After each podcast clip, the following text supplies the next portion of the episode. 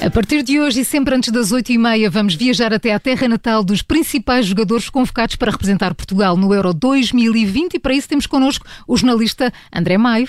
André Maia, bom dia André. Estou no mês de maio, fiquei, per... fiquei no mês é de maio. Manhã, é? eu, eu, também estou a habituar, não estou habituado a ver tanto sol, mas. André, e já que hoje é uma estreia, começamos também uh, nós por visitar a terra de um estreante na seleção. Vamos até as Chaves, mais propriamente a Vidago, uma vila bem conhecida pelas termas, mas também por ser a terra de Pedro Gonçalves, mais conhecido por Pote, que foi o melhor marcador da Liga Portuguesa de Futebol.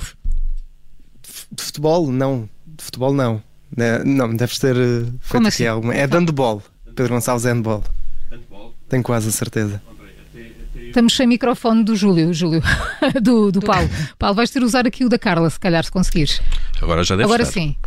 Estava aqui um cabo desligado. É, claro. Estive aqui a fazer mudanças no cabo. Não, não, é que, é que, estamos a falar de futebol e o André vai falar de handball. Pois, eu fiquei não, logo eu, eu tinha aqui nas minhas notas que seria de handball, não sei. Mas de handball, oh André, eu não, não sou o maior adepto ao conhecedor de bola e até eu hum, desconfio que Pedro Gonçalves não é do handball, não é? Não, não sei, eu tinha, eu por acaso as notas tinha aqui era, era que o Pedro Gonçalves era do handball. Aliás, eu, eu tenho aqui, até aqui algumas provas, pelo menos é do handball ou não é, Adriano Tavares? O Pote começou a, a jogar handball em, em Vidago, eh, na altura no clube era a Casa da Cultura de Vidago, com, com jovens atletas de, de ambos os géneros, tinha rapazes e raparigas, eh, e um dos, dos jovens atletas de handball era de facto o, o, o Pote. Pois então, quem é que tinha razão? Afinal, e quem é que agora vai ter coragem de desmentir? Adriano Tavares, que é presidente da Associação de Handball de Vila Real. Portanto, está, está certo. Pois é, André, mas então estás a dizer-nos que o, que o Fernando Santos uh, convocou um jogador de handball para o Europeu de Futebol, é isso? Achas que o engenheiro é... faria uma coisa destas?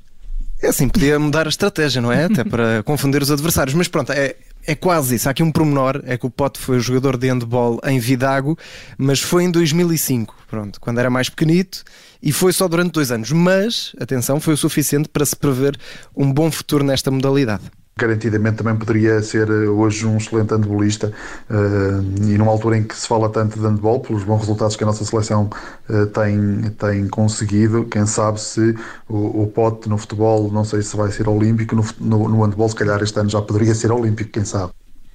Seria um, um pote olímpico. Que é que um pote olímpico. Um pote maior. É, um jerricão, um bidão, não sei.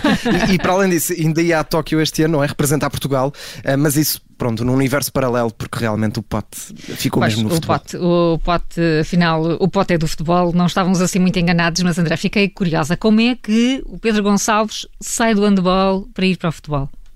Ora, foi por dois motivos. O, primeiro é porque dois anos depois de ter começado no handball, o Vidago Futebol Clube abriu as escolinhas de futebol, aquilo foi uma novidade, toda a gente quis ir, e depois porque o Pote morava mesmo muito perto do estádio, mesmo muito perto. Só tinha de atravessar a estrada, era?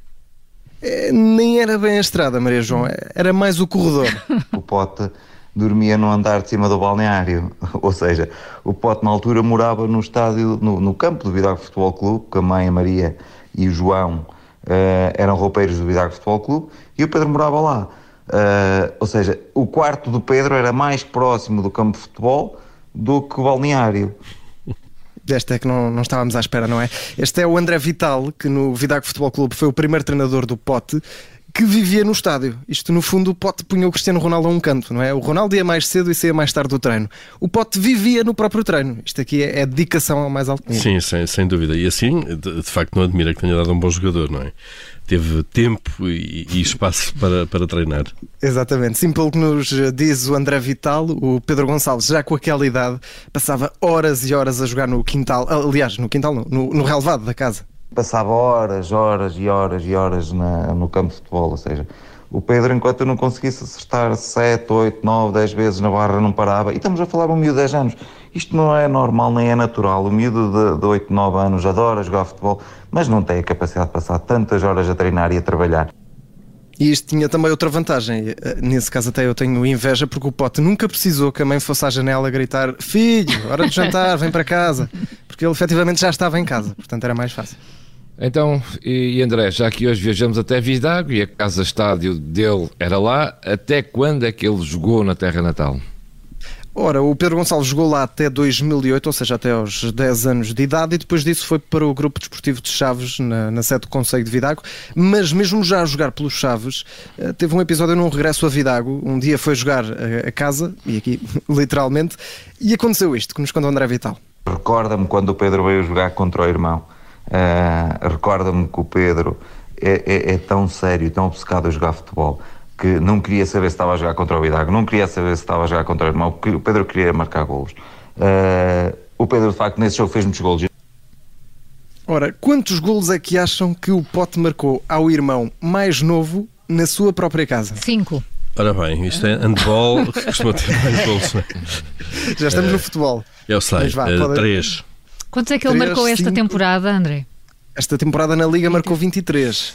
Foi só um jogo. Não sei se querem... Pois, eu estou a tentar aqui pois, agora um fazer um rácio, não tem, sei. Tem que explicar tudo. Avança, Quatro. avança, André. Ora, foram, foram sete, sete golos. Nós não conseguimos chegar ao irmão do Pote, mas o, ao Mais Futebol ele, ele confirmou estes sete, estes sete golos.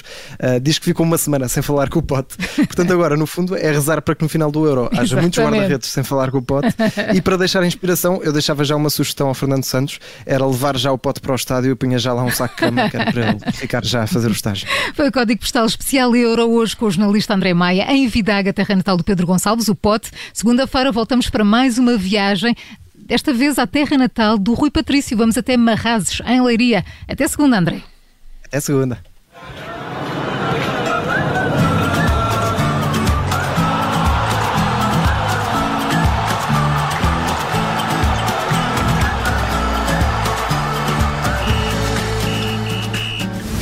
Obrigada por ter ouvido este podcast. Se gostou, pode subscrevê-lo, pode partilhá-lo e também pode ouvir a Rádio Observador online em 98.7 em Lisboa e em 98.4 no Porto.